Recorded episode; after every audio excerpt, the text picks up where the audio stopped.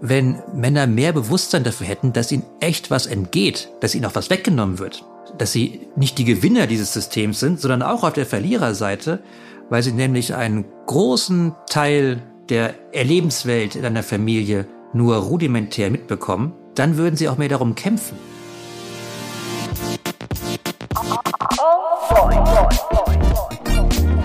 Oh boy. Zwei Mütter, zwei Söhne, viele Fragen. Ein Podcast mit Turit Reinecke und Mushta Scherzada. Hallo Turit, schön dich wiederzusehen. Hallo Mushta, da bin ich wieder. Das ist ja schön. Ich bin dir beim letzten Mal das erste Mal fremd gegangen und Ja, habe meinen Mann dazu weiß. geholt für eine Partnerfolge. Aber ich war ganz offen mit dir darüber. Du hast mir verziehen, oder? Ja, naja. Oder noch nicht so ganz? Nicht so ganz, ich arbeite dran. Aber ich kann das vielleicht überspielen für diese Folge jetzt. Nein, war super. Ich habe natürlich reingehört und fand's äh, ganz spannend. Liebe Grüße an Christopher. Richtig aus. Aber ich freue mich, dich heute wiederzusehen und habe dir auch direkt wieder eine richtig schöne Anekdote mitgebracht. Nein. Ja. Toll. Erzähl mal. Und zwar war ja kürzlich Weltfrauentag und da war meine Schwiegermama hier zu Besuch und die erzählte so eine süße, witzige Geschichte. Die fährt immer mit einem Theaterbus, das ist so speziell für ältere Leute. Die werden dann irgendwie zur Leisthalle oder zur Elfi gefahren, gucken sich ihr Stück an und werden danach wieder nach Hause gefahren.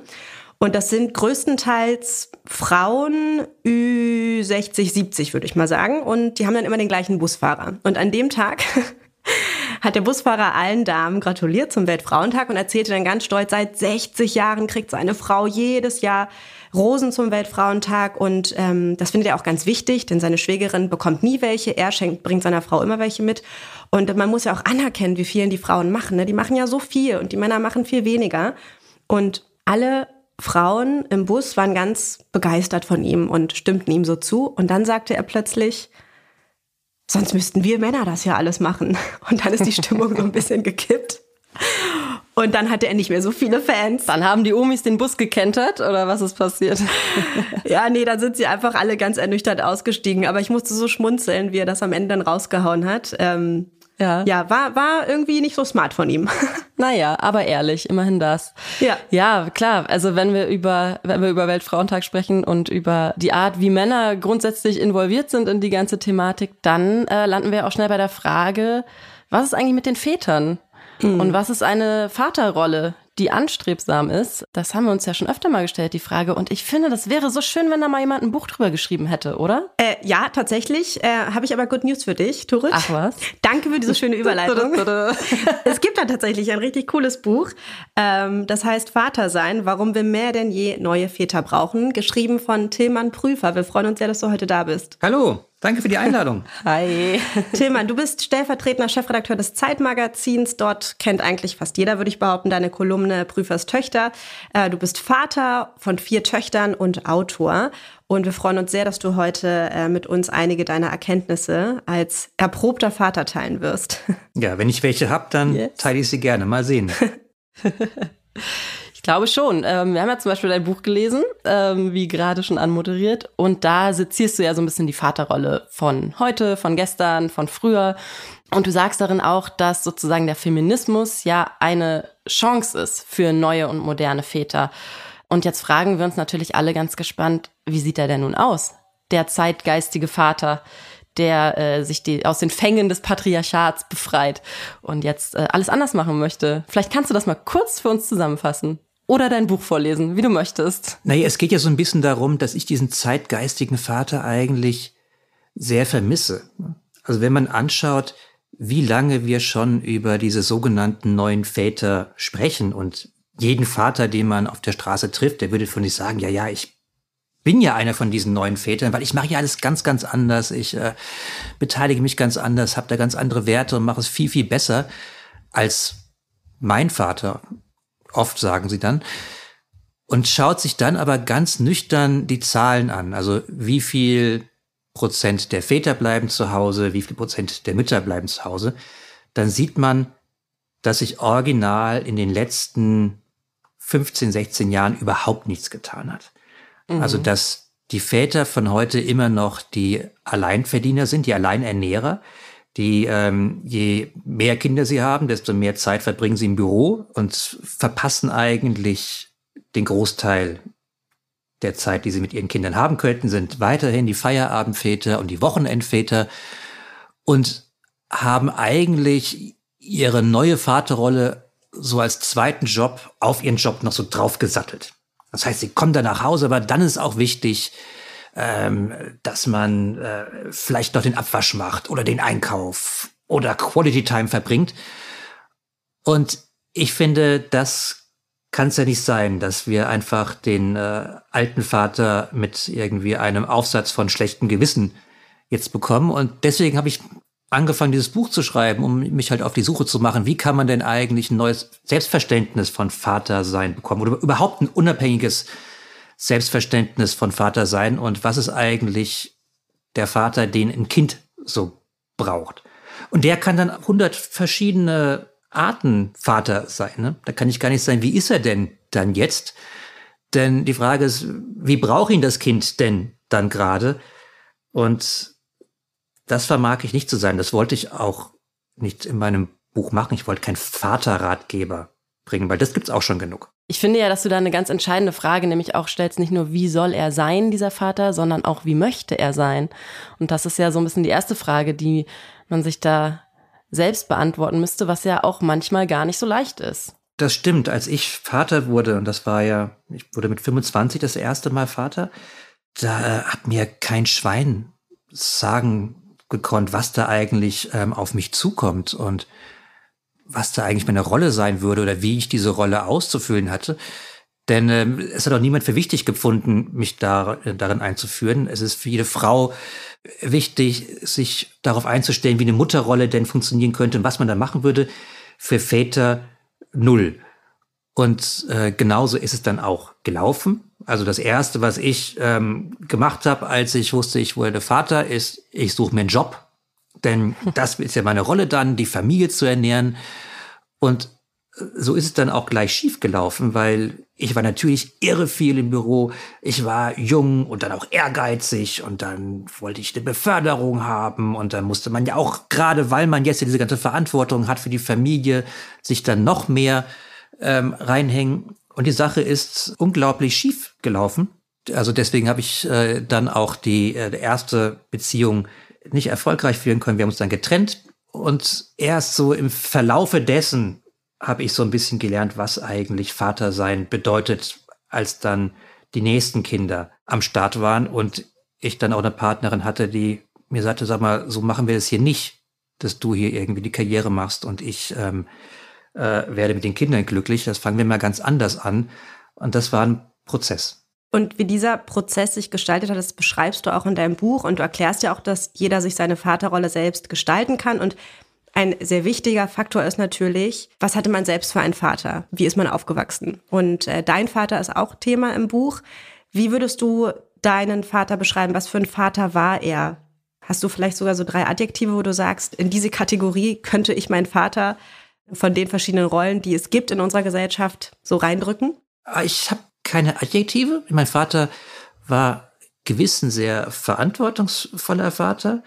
Meine Eltern hatten den, den Vorteil, dass sie halt nicht dieses Alleinernährer-Modell hatten, sondern meine Mutter äh, hat als Grundschullehrerin gearbeitet und war da auch sehr engagiert. Das heißt, die mussten sich da ihre Rollen immer schon ein bisschen mehr hin und her schieben. Und deswegen war es für mich auch schon selbstverständlich, dass Mütter irgendwie auch arbeiten und nicht irgendwie Servicekräfte sind für die Kinder. Aber er hat sich halt auch nie so die Kindheit richtig nehmen lassen. Also meinem Vater war es immer wichtig, auch selbst Quatsch zu machen und selbst irgendwie Spaß bei der Sache zu haben. Und davon habe ich als Kind sehr profitiert, muss ich sagen. Mhm. Und was denkst du, mit welchen Worten würden dich deine Töchter heute beschreiben als Vater? Oh, da frage ich lieber nicht. Also, ich weiß nicht, ob die mich so richtig ernst nehmen, ehrlich gesagt. Also, was? ich habe dieses Erziehen und dieses Autoritärsein und dieses sich durchsetzen, das musste ich äh, irgendwann wahrscheinlich aufgeben oder andere Wege suchen. Denn man muss ja auch erstmal dann als Autorität so richtig wahrgenommen werden. Und ich glaube, meine Kinder haben wesentlich mehr Respekt vor ihrer Mutter äh, als vor mir. Also ich bin gut für alle möglichen Sachen, aber ähm, um Regeln aufzustellen, dann nehmen wir mir das nicht so richtig ab, dass ich das dann auch durchsetze. Stört dich das? Das stört mich natürlich dann in der Situation dann, wenn ich irgendwie, wenn ich, wenn ich irgendwie wütend werde und ähm, die das dann so ganz amüsant finden, äh, dann stört mich das schon.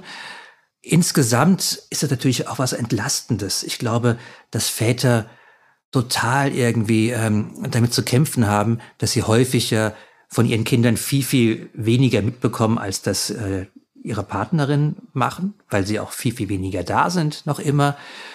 Dann aber ähm, glauben, dass wenn sie was sagen, dass das dann aber auch ein Wort von Gewicht sein muss und dass das dann auch irgendwie äh, durchschlagend sein muss und dass sie äh, äh dann auch äh, man sich daran halten muss und die gesamte Geschichte von autoritärer Vaterschaft und äh, wütenden Vätern und durchgreifenden Vätern der letzten Jahrzehnte zeigt ja, was für eine Verzweiflung das im Grunde ist. Also ich glaube, ich habe es da einfacher als viel, viele andere Väter. Aber ich finde es interessant, dass du auf die Frage, wie deine Töchter dich beschreiben, dann auch selber sofort den Fokus darauf setzt, wie gut du dich durchsetzen kannst, ne? Oder wie ernst du als Autorität genommen wirst. Ähm, Find, oder? Äh, it's a tell, finde ich, dass das für dich dann offenbar schon auch so ein bisschen Priorität hat. Und vielleicht, ähm, ja, ich sag mal, weiß nicht, ich möchte das auch mal nicht so pauschalisieren, aber Mütter vielleicht auch sich dann erstmal andere Ebenen angucken würden, sagen würden, ja, ich werde als sehr zugewandt wahrgenommen oder als, ne, oder liebevoll oder wie auch immer, ne? Ich glaube, das sind auch so Attribute, wo sich viele Väter vielleicht auch ein bisschen schwer mit tun, das sich selbst zuzuschreiben, weil das eben gesellschaftlich nicht unbedingt gefordert wird, der liebevolle Vater zu sein, meinetwegen. So liebevoll und Männlichkeit, Ladi da, ist ja dann für manche schon irgendwie so ein Gegenspruch. Das stimmt, das ist auch ein großes Problem. Ja, ich glaube schon, dass meine Kinder mich auch als zugewandt empfinden würden. Aber du hast total recht, ne? Wenn äh, du mich fragst, wie äh, nehmen die dich wahr, dann sehe ich mich automatisch in dieser Vaterrolle und nehme auch automatisch diese komischen Kategorien an, dass ein Vater jetzt irgendwie ähm, was Autoritäres, äh, Leitwolf-mäßiges haben sollte. Und als Leitwolf, glaube ich, tauge ich nicht so richtig gut. Eher so als so ein Leitwolf, der dauernd im Kreis läuft und selbst ein bisschen Orientierung braucht. Äh, das ist ja nicht das Einzige, ähm, was man Kindern geben kann, Orientierung. Man kann ja auch ähm, für eine Menge Spaß sorgen. Und ich glaube, das kann man mit mir schon haben. Wir haben ja gerade darüber gesprochen, dass das Ganze ja auch mit so der, der Wahrnehmung von Männlichkeit in unserer Gesellschaft zusammenhängt. Und du beschreibst ja in deinem Buch auch, dass es einen Unterschied gibt zwischen Vaterrolle und Männerrolle.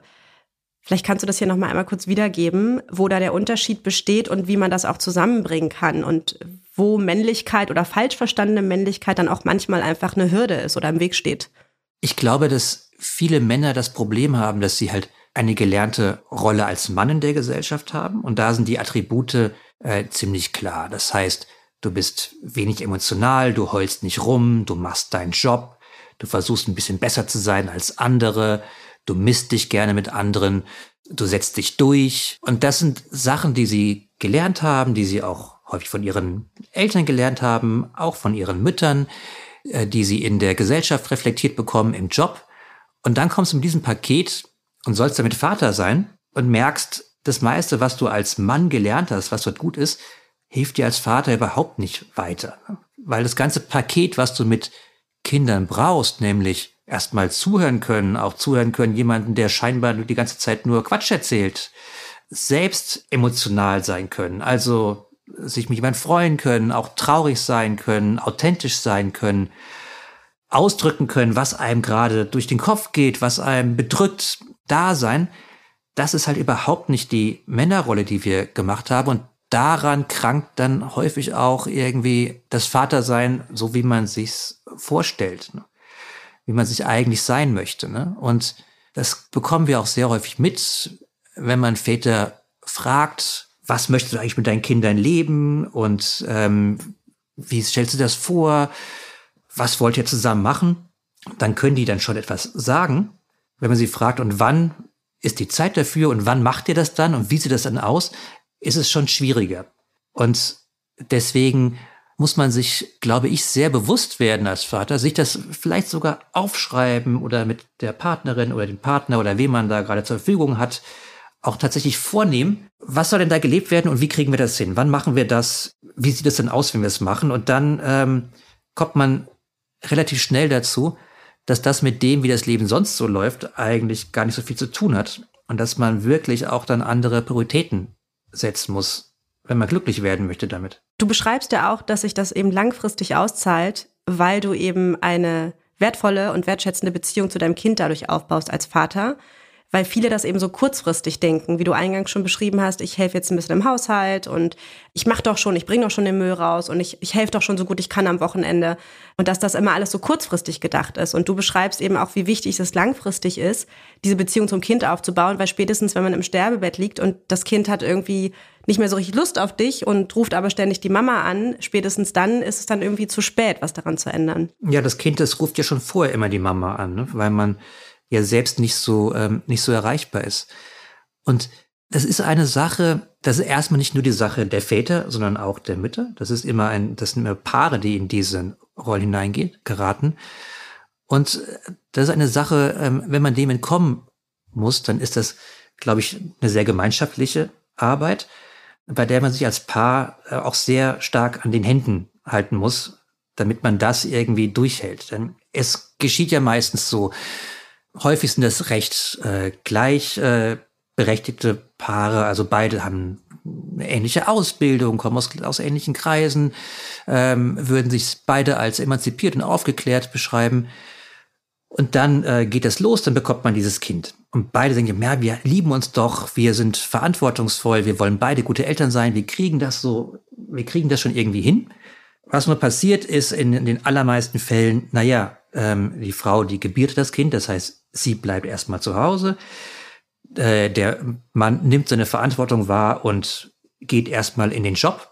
Und plötzlich hat man dann so ein ungleiches Rennen, ne? in dem halt äh, die Frau die Expertin für das Kind wird und der Mann der Experte für die Karriere. Und wenn man sich nicht gegenseitig sehr stark in den Rollen unterstützt, also wenn man nicht als Mann in diesem Falle der ist, der der Frau sagt, und wann gehst du denn jetzt eigentlich wieder arbeiten oder wann habe ich dann jetzt Zeit mit dem Kind? Und als Frau nicht die ist, die sagt, hör mal, äh, es gibt auch Wichtigeres, dass du jetzt den nächsten Karriereschritt machst, sondern du verpasst dir gerade was, dann äh, gerät man sehr schnell auf total verschiedene Gleise, auf die man nie kommen wollte. Und ich habe das ja selbst erlebt, wenn man als äh, Mann der Praktikant zu Hause ist, der äh, immer halt von der Partnerin die Aufgaben abholen muss, die es jetzt irgendwie zu erledigen gibt und auch dann das Lob haben möchte. Mensch, ne, hast du mal richtig gut eingekauft und da richtig gut den Müll runtergebracht oder auch mal was gekocht. Na, toll. Wenn man aus dieser Rolle gar nicht rauskommt, dann äh, sucht man sich auch seine Bestätigung woanders. Dann kommt die Bestätigung halt eher in der, in der Außenwelt. Und wenn man dann bereit ist, irgendwann, weil es dann in dem Job dann doch nicht mehr so richtig klappt und dann doch äh, andere dort die Laufbahn machen und dann nach Hause kommt und dort äh, die Bestätigung haben will, dann sieht man häufig, oh, da werde ich gar nicht gebraucht. Die kommen ganz gut ohne mich klar. Ne? Und das ist halt für viele Männer dann ein Punkt, wo die ganze Geschichte ziemlich traurig wird und wo sie aber auch in dieser Trauer häufig gar nicht, äh, gar nicht zu sich finden, weil sie ja gar nicht gelernt haben, die eigenen Emotionen auszudrücken oder eigene Trauer wahrzunehmen. Klassisch ist dann, dass der Mann anfängt, ein Triathlon zu laufen, ne? hier eine neue Herausforderung zu finden oder ein teures Hobby zu, äh, zu haben oder irgendwas, was halt ihm die Illusion gibt, da draußen gibt's noch ganz, ganz viel zu entdecken für mich. Und es gibt noch ganz, ganz tolle Benchmarks äh, zu reißen. Aber seine eigene, eigentliche Benchmark, ähm, die zu Hause gewesen wäre, die hat er dann längst verloren. Und es führt ja auch nicht nur zu Frustration, sondern auch zu etwas, was du am Anfang schon angesprochen hast. Und das finde ich nämlich total spannend. Ähm, du sprichst ja von so einer strukturellen Überlastung quasi von Vätern, ja? Also das jetzt, also man ist sich irgendwo einig, die Vaterrolle soll nicht die des ähm, Versorgers sein, äh, sondern eben mehr. Ähm, soll äh, Care-Arbeit geteilt werden und so weiter. Und ähm, wir haben aber noch gar kein richtiges Konzept, wie das dann am Ende aussieht. Und das heißt, wir stapeln alles aufeinander. Also irgendwie sind unsere gesellschaftlichen Strukturen immer noch so, dass nun mal der Mann mehr verdient als die Frau. In den meisten Familien ist es so, dass man vielleicht nicht Alleinversorger ist, aber vielleicht Hauptversorger und ähm, man dann zusätzlich noch den Anspruch entwickelt, eben in der Familie mehr stattzufinden. Und das aber so wenig sortiert ist, dass es einfach zu einer Überlastung, zu einem Burnout führt. Und das finde ich total spannend, weil wir reden da aus weiblicher Perspektive sehr viel drüber, dass Frauen eben auch in einer ganz ähnlichen Situation sind. Nämlich, man ist sich einig, man möchte nicht Hausfrau und Mutter sein, man möchte irgendwie sich selbst verwirklichen, man möchte Karriere machen, was dazu führt, dass man das versucht zumindest, dass man das macht, aber gleichzeitig auch immer noch der gesellschaftliche Anspruch besteht, äh, eine gute Mutter zu sein, irgendwie den Haushalt auch noch mit einer Viertelarschbacke zu wuppen, sage ich mal. Und ja, es stapelt sich alles, man übertüncht, man übertüncht und am Ende sind alle irgendwie ja komplett ausgebrannt. Und das ähm, finde ich ganz spannend, das jetzt nochmal aus der anderen Perspektive zu hören, weil das ist was, wo ich mir als Mutter tatsächlich nicht ganz so viele Gedanken drüber mache, ähm, wie über meine eigene Rolle. Und da frage ich mich ja so als Fazit, okay, wir scheitern ja offenbar aus beiden Richtungen immer wieder an der Realität. Heißt das, dass wir eigentlich erstmal komplett neue Strukturen bräuchten? Also, wie kommen wir denn da raus aus diesem Teufelskreis? Brauchen wir Unvereinbarkeit aus Care-Arbeit, also Beruf und Familie, um das zu schaffen, brauchen wir erstmal ganz neue Strukturen, gerade in der Arbeitswelt. Wie siehst du das? Ich glaube, diese Frage der Strukturen, die stellt natürlich, aber ein ganz großer Unterschied zwischen der Welt der Mütter und der Welt der Väter ist, dass in der Welt der Mütter gibt es diese Bewusstwerdung. Alles, was du gesagt hast gerade, ne? Wie wollen wir das denn unter, eine, unter einen Hut bekommen? Ne? Was, äh, wie, wie werde ich diesen Ansprüchen gerecht und was will ich eigentlich? Die gibt es dort schon seit zig Jahren. Das ist etwas, ähm, ähm dessen sich Frauen sehr bewusst sind. Und äh, da ist ein Prozess in Gang gekommen, wo Frauen und Mütter überhaupt formulieren, was sie wollen und was sie nicht mehr wollen und Ansprüche stellen. Bei den Vätern ist das noch überhaupt nicht der Fall. Also Väter sagen ja nicht oder Männer sagen ja nicht, das finde ich total ungeil, dass ich hier irgendwie den Haupternährer mache. Das finde ich irgendwie total blöd, dass ich mein Leben im, im Büro verbringe, sondern sie nehmen das als ihre, als ihre Art der Verantwortung wahr und als ihre Art des Beitrages zur Familie.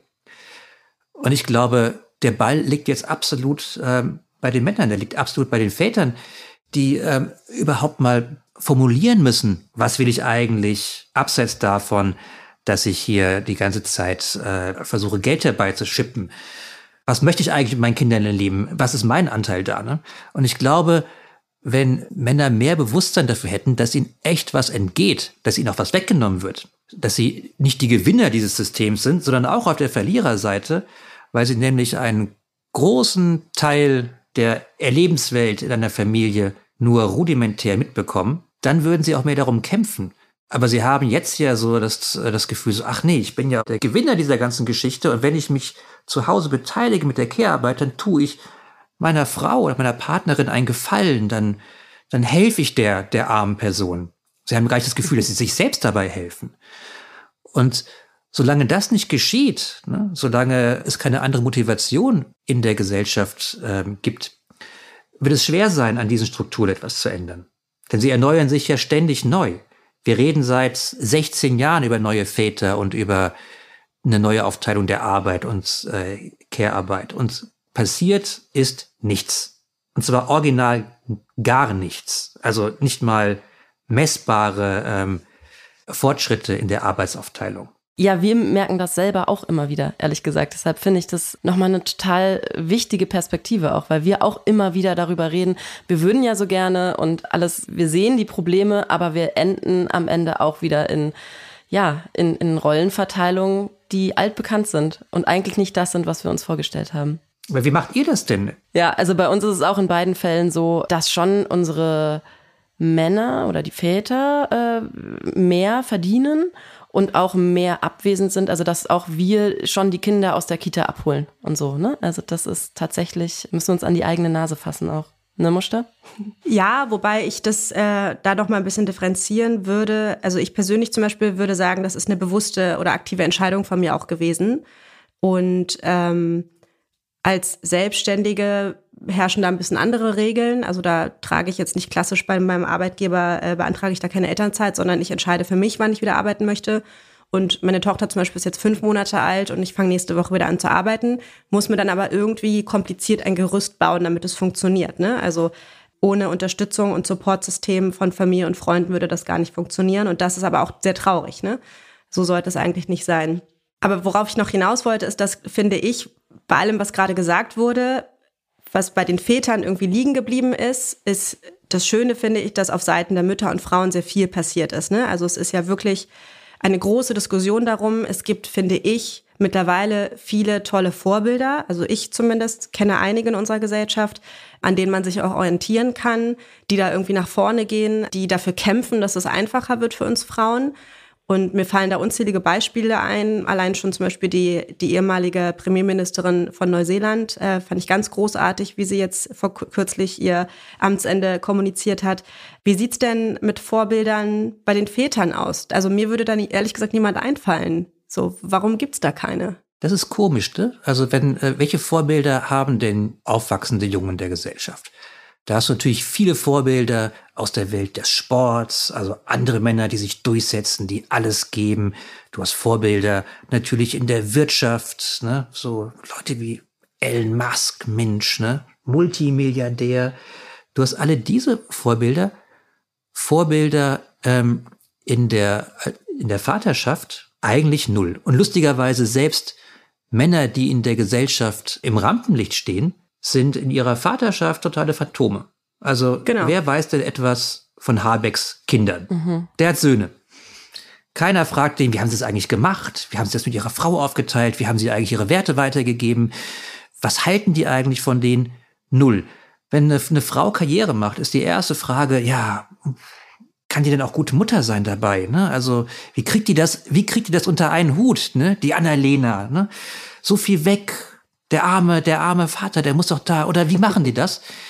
Ähm, dass ein Mann, wenn er Karriere macht, auch in seiner Vaterrolle eingeschränkt ist, weil er weniger da ist, weil er nicht mit seinen Kindern rumhängen kann, weil er nicht mit seinen Kindern zusammen Fernseh gucken kann oder irgendwie äh, mit denen am Abendbrottisch zusammen in der in, in der Suppe rumstochert und fragt, na, wie läuft's denn so? Einfach diese ganze Zeit und es ist ja wirklich Zeit, die man braucht. Ne? Das sind ja nicht nur irgendwie Gespräche, sondern einfach auch Zeit miteinander, die geht dem verloren und es ist äh, und es gibt halt dafür kein ähm, kein Vorbild. Und ich glaube auch, dass dort halt in den Familien, auch in der Erziehung viel zu machen ist. Ne? Denn was lernt ein Junge heute? Ne? Auch was lernt ein Junge von seinen von von seinen Eltern? Bei einem Mädchen ist es irgendwie sehr klar, dass es gut ist, äh, wenn die wenn wenn die weiß, äh, wie man kocht, wie man sich um andere kümmert, wie man gastfreundlich ist, wie man caring ist und, und, und das alles ist uns völlig selbstverständlich, dass das irgendwie Teil der, der, der Erziehung ist. Bei Jungen sehe ich das, äh, sehe ich das nicht. Also ich sehe auch wenig Mütter, die es total wichtig finden, dass, äh, äh dass ihr Kind ihr Junge anfängt, ähm, mal ordentlich äh, den, den, den Flur zu putzen oder das Treppenhaus zu machen oder das Abendessen zu bereiten oder diese ganz selbstverständlichen Beiträge zur Care-Arbeit zu machen, wie soll es denn später wissen? Wie soll es denn später, äh, wie soll es denn später dann äh, damit auch dann um die Ecke kommen? Das ist irgendwie dann Arbeit, die geflissentlich an die spätere Partnerin oder den Partner weitergegeben wird, das dann beizubringen. Aber es sollte eigentlich äh, total selbstverständlich sein, dass das zum Leben dazugehört und dass das nicht etwas ist, was kein Jungsding irgendwie ist. Und ich glaube, da suchen wir oft so nach den Vorbildern in der Gesellschaft und sagen, ach, die gibt es ja nicht, aber wir sind ja selbst jeden Tag Vorbild für unsere Kinder. Ja, das ist total richtig. Ähm, du sagst oder du schreibst in deinem Buch ja auch den ganz wichtigen Satz, dass es eben nicht nur darum geht, unseren Kindern Dinge zu erzählen, sondern unseren Kindern auch Dinge vorzuleben. Und genau das ist es dann eben, ne? Dass wir als Eltern in der Verantwortung sind, zu zeigen, dass eben nicht nur die Mutter kocht, den Haushalt äh, gestaltet oder wie auch immer, sondern eben auch der Vater und dass dann eben auch in dem Falle Jungs sozusagen sich damit mehr identifizieren können. Ne? Also nicht nur erzählen, sondern auch machen. Und auch, dass das Spaß macht, auch, dass das nicht ein Job ist. Genau. Deswegen finde ich diesen Begriff Care-Arbeit auch manchmal nur so halb gut, weil es ist ja auch großer Fun. Es ist ja auch ein toller Teil des Lebens. Es ist ja nicht irgendwie noch mehr Arbeit nur, ne, sondern es ist auch Erfüllung. Es ist wirklich ähm, die beste Art, seine, seine Zeit zu verbringen, wenn man sie mit den Kindern macht und wenn man die Chance hat, den Kindern was vorzuleben. Und also, wenn ich mit meinem Buch einen kleinen Teil dazu beitragen kann, dass Väter sich Gedanken machen, was entgeht mir da eigentlich und was lasse ich mich denn da bringen und lohnt es sich nicht dafür zu kämpfen, dann wäre schon viel gewonnen. Aber auch du, lieber Tillmann, bist nicht gefeit vor den äh, typischen Fallen, wenn es um Männlichkeit und Vatersein geht. Und deswegen hast du uns einen herrlichen Facepalm der Woche mitgebracht. Das ist eine Geschichte, die ich ähm, erlebt habe, als ich gerade ähm, mit der, der, kleinen Lotta, das ist meine zweitälteste Tochter, ähm, aber die war damals ganz klein, und wir waren unterwegs als Paar und trafen uns mit einem anderen Paar. Wir machten zusammen Picknick. Das heißt, wir waren, da waren zwei Mütter und zwei Väter, beide mit kleinen Kindern. Und während die Mütter ganz natürlich ins Gespräch kamen und ähm, sofort sich da äh, verschwistert hatten, fiel es uns Vätern irgendwie äh, schwer in Kontakt zu kommen. Und dann sagte mir der andere Vater, ich wette, ich kann schneller wickeln als du. Komm, wir machen ein Wettwickeln. Und oh packte sein Kind, nahm die Windel und zack, zack, zack, zack, zack. Und ich muss sagen, ähm, er war tatsächlich, also er, er war schon fertig, als ich noch gar nicht irgendwie auf die Idee gekommen wäre, dass ich jetzt mein Kind wickeln könnte, weil es brauchte das auch ähm, gerade nicht. Aber das war mir ähm, so äh, ein, ein, ein Erlebnis, wo ich dachte, Gottes Willen, also was geht in den Köpfen von uns äh, äh, jungen Vätern denn umher, wenn wir glauben, selbst wenn wir hier in so einer Situation sind, ne, wo wir auch irgendwie nett unser Eis stecken könnten, müssen wir noch besser sein als jemand anders. Oh boy. Du hast ja, äh, wie wir mittlerweile mitbekommen haben, vier Töchter und beschreibst auch ganz herrlich in deinem Buch, wie Prinzessin Lilifee eingezogen ist, wie unsere liebste Freundin Conny, wir lieben und hassen sie alle, sehr, sehr präsent war. Und du dann irgendwann festgestellt hast, du vermisst eigentlich auch so ein bisschen das Spielzeug aus deiner eigenen Kindheit, die Eisenbahn, den Fußball, Lego und so weiter und hast dann beschlossen, ähm, ich biete das jetzt mal zu Hause an. Was ich ja persönlich schon mal super finde, weil Turit und ich sind auch immer große Fans davon, dass man einfach alles anbieten muss und was die Kinder sich dann aussuchen, ist dann deren Sache sozusagen. Ja, bei dir ist das so ein bisschen in die Richtung gelaufen, dass der Bagger ganz gut ankam und dann hat deine Tochter aber beschlossen, den ganz, ganz süß zusammen mit den anderen Puppen ins Bett zu bringen und zuzudecken. Fand ich herrlich, musste ich ganz doll schmunzeln. Da haben Turid und ich uns, wir haben darüber gesprochen und wir haben uns gefragt, liegt das vielleicht auch ein bisschen daran, dass ähm, du als Papa diese Spielzeuge angeboten hast? Also wir haben uns gefragt, wäre das vielleicht anders gelaufen, wenn die Mama den Fußball oder den Bagger angeboten hätte? Was glaubst du? Das vermag ich nicht zu sagen. Ich glaube, dass ähm, ich eigentlich zu Hause meistens der, der, der große Spielzeuganbieter bin. Ne? Mhm. Ich bin die Spielzeugbeschaffungsmaschine und meine Frau findet meistens, dass das irgendwie viel zu viel ist und dass man das aussortieren sollte. Und da hat sie auch leider sehr, äh, sehr recht. Ich glaube, ansonsten ist es eigentlich meine Frau, die in vielen Sachen so die männliche, die Vaterrolle so übernimmt.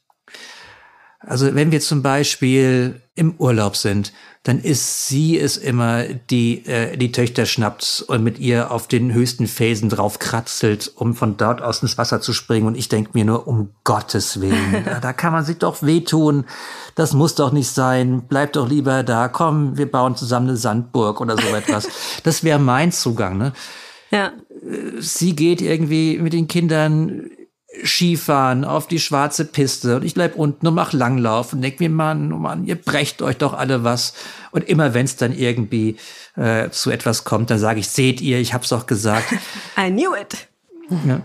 Also es wäre, es, es wäre nicht richtig zu sagen, dass ich immer der bin, der tatsächlich mit diesen, mit diesen ganzen ähm, Vater-Männer-Sachen da, ähm, da um die Ecke kommt. Ich habe auch viel Arbeit darin investiert, nette Puppen auszusuchen und irgendwie Babyborn von äh, zu Hause ähm, fernzuhalten. Und das zumindest habe ich geschafft. Okay, immerhin ein kleiner Erfolg. Eine andere Sache, die du äh, thematisierst in dem Buch, ähm, wenn es um die Vaterrolle geht, da sprichst du darüber, dass es ja auch die Verantwortung der Väter sei, ähm, also da geht es dann explizit um Jungspapas in Anführungsstrichen, eben ihren Kindern oder ihren Söhnen mit Rat und Tat bei Problemen zur Seite zu stehen und ähm, sozusagen ihren Struggle zu erkennen und dazu unterstützen. Und über die Passage bin ich ein bisschen gestolpert, muss ich ganz ehrlich sagen, weil das fand ich so sehr einseitig beleuchtet an der Stelle, weil ich dachte, aber, aber muss das der Vater unbedingt tun? Ist es da, schaffen wir da nicht schon dann so eine klare Geschlechtsidentifikation? Ähm, oh, der Vater ist da, um die Probleme zu lösen und äh, die Mama serviert dann den Tee zum ernsthaften Vater-Sohn-Gespräch. so habe ich es ein bisschen wahrgenommen. Also berichtige mich gerne, wenn ich das falsch gelesen habe. Und ist das nicht irgendwie schon wieder, also sollte man da nicht schon eher gucken, dass man sich als Eltern möglichst breit aufstellt und gar nicht in so diese Rollen so vorlebt, der Vater ist derjenige, der die Probleme löst und die Mutter ist die, die übers, über den Kopf streichelt, sondern dass man da schon auch guckt, dass das so ein bisschen austariert wird? Vielleicht war das ja auch schon gerade mein Beispiel. Du hast ganz recht. Also man soll sich breit aufstellen. Es ist aber halt auch wichtig, dass so ein Beziehungsumfeld von einem Kind breit aufgestellt ist. Und wer über den Kopf streichelt und wer Fußball spielt und wer die Probleme löst, das ist total wurscht. Es ist auch ganz wurscht, ob das irgendwie äh, der leibliche Vater, die ähm, eigene Mutter, eine gute Freundin ist oder das anders im, im Umfeld verteilt ist. Also was man aus der Familien- und äh, Entwicklungsforschung weiß, was gut belegt ist, ist, dass Kinder sehr davon profitieren, wenn sie beides haben. Wenn sie jemanden im Umfeld haben, der mehr beschützend ist, der mehr so diese, wie du gerade gesagt hast, ich streichel den Kopf und mach dir einen Tee Rolle hat und jemanden haben, der mehr herausfordernd ist, der mehr von außen kommt, den Kontakt sucht, ähm, auf die Schulter klopft, los, äh, geht schon. Das ist natürlich häufig genauso aufgeteilt, dass das, das eine die leibliche Mutter macht, das andere der leibliche Vater, weil der Vater ja auch der ist, der von außen an das Kind herantreten muss. Der muss ja erstmal Werbung für sich machen, der muss ja erstmal ähm, da sein. Aber es ist gar nicht gesagt, dass das die ganze Beziehung lang so bleiben muss. Ich meine, man hat ein ganzes Leben mit den Kindern. Da passiert ja auch mit einem selbst viel. Man verändert sich ja auch selbst durch die Kinder sehr viel. Ne? Also viele Menschen lernen sich ja selbst erst kennen, wenn sie mit Kindern ähm, zu tun haben. Und da tut sich dann ganz viel. Wie ich auch gerade gesagt habe, meine Frau ist in vielen Dingen männlicher als ich und manchmal bin ich der, der den Tee dann serviert. Und das können sich äh, Beziehungspartner zuspielen, äh, den Ball von links nach rechts, wie es gerade passt. Aber kein äh, Kind profitiert sehr davon, wenn beide äh, sehr herausfordernd sind, wenn es immer nur darauf geht, äh, darum geht, aufs Gas zu drücken. Und es sollte auch nicht so sein, dass beide ständig die Teetasse in der Hand haben. Und das ist nichts, was ich mir jetzt ausgedacht habe. Das ist das, was man so ganz gut belegen kann. Ja, stimme ich dir zu. Und was du auch, was ich finde es vor allem spannend, was du gerade gesagt hast, dass sich diese Rollen auch mal im Laufe der Zeit ähm, wechseln und austauschen können. Weil bei meinem Vierjährigen ist es tatsächlich so, so ab Geburt bis ungefähr zwei, zweieinhalb war ich der caring und tröstende Teil. Da musste Mama in den Arm nehmen, wenn irgendwas war. Und das hat sich dann irgendwann gedreht. Natürlich hängt das auch mit der Geburt des zweiten Kindes zusammen. Aber jetzt ist ganz klar für unser großes Kind Papa der Caring-Teil, der umarmen muss, der trösten muss. Das hat sich total gewandelt bei uns. Das finde ich ganz spannend, dass du das gerade auch gesagt hast, weil ich kann das aus eigener Erfahrung bestätigen. Und es wird sich wahrscheinlich irgendwann auch nochmal drehen. Und es ist total okay. Ähm, Hauptsache, die Bedürfnisse des Kindes sind gestillt, ne? Man weiß auch, dass beide das können. Ne? Ja. Und da hast du ganz recht. Das äh, ist nichts, was an Männer und was Frauen äh, da, da irgendwie, dass denen besser liegt und daran gebunden sind.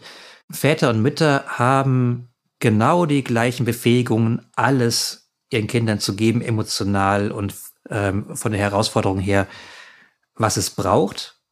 Und es kommt immer nur darauf an, welche Rolle man annimmt. Und da lassen mhm. sich Väter natürlich auch viel entgehen, wenn sie den ganzen emotionalen Part ihren Partnerinnen ja. überlassen. Ja, genau, absolut. Verstehe ich, gehe ich mit.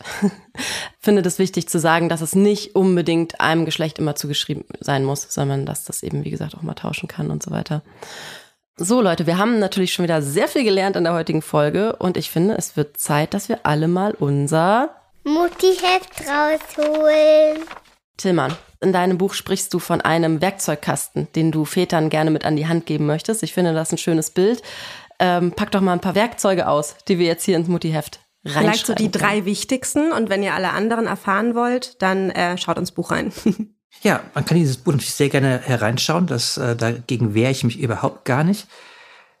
Ich glaube, das erste Werkzeug ist, mach dir einen Plan.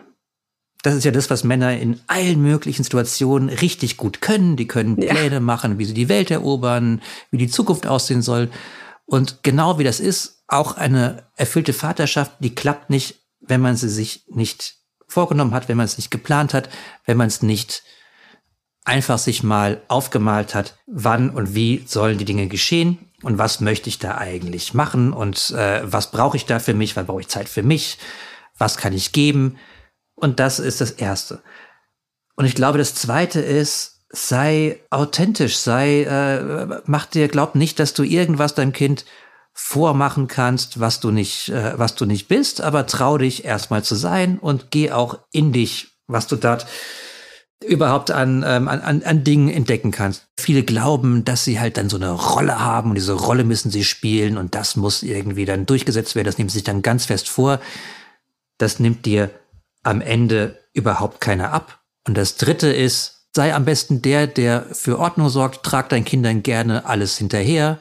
Sag ihnen, dass, so, äh, dass, dass sie aufräumen sollen und alles das, das wichtig ist. Es ist schön, wenn jemand im Leben da ist, der irgendwie ein ordnendes Element ist, aber erwarte nicht, dass das irgendwie irgendjemanden beeindruckt. Das ist das, was ich lernen musste. Okay, Sehr ja, gutes schön. Learning. Ich möchte gerne noch eine Sache ergänzen, weil das ähm, fand ich auch einen ganz wertvollen Hinweis, wo ich viel drüber nachgedacht habe ähm, beim Lesen, dass du auch einmal beschreibst, ähm, wir in unserer Welt heutzutage kleben ja ständig vor Bildschirmen. Ob wir jetzt was lesen, ob wir recherchieren, ob wir arbeiten, ob wir Fernsehen gucken, ob wir whatever it is, wir hängen immer vor irgendeiner Art von Bildschirm. Und dass das auch was ist, was wir unseren Kindern natürlich heute damit stark vorleben und wir wenig in so eine Aktion reinkommen. Gerade mit den Kindern, wenn man überlegt, wir unternehmen was zusammen, dann wird immer schnell irgendwie werden so kindgerechte ähm, Programmpunkte ersponnen, sage ich mal. Da, dabei wäre es manchmal so einfach, wirklich den Alltag miteinander zu bestreiten und da ins tun und, und damit auch wieder in eine Vorbildfunktion reinzukommen. Ne? Du nimmst als Beispiel zum Beispiel den Boden zu wischen zusammen. Ist für Kinder ultra lustig. Für uns äh, eher so ein lästiges Detail der Tagesordnung.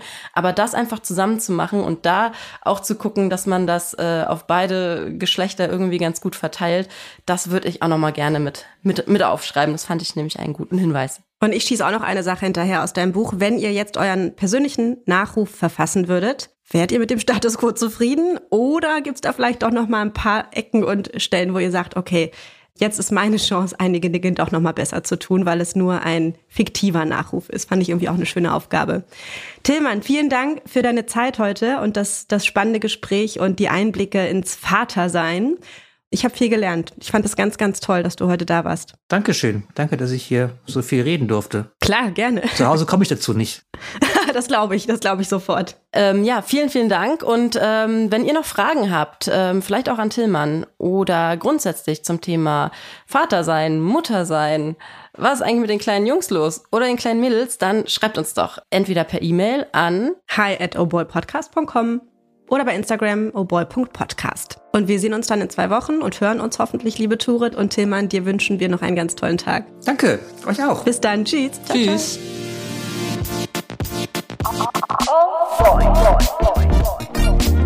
Oh boy. Zwei Mütter, Zwei Söhne, viele Fragen. ein Podcast mit Turit Reinecke und Mushta Scherzada.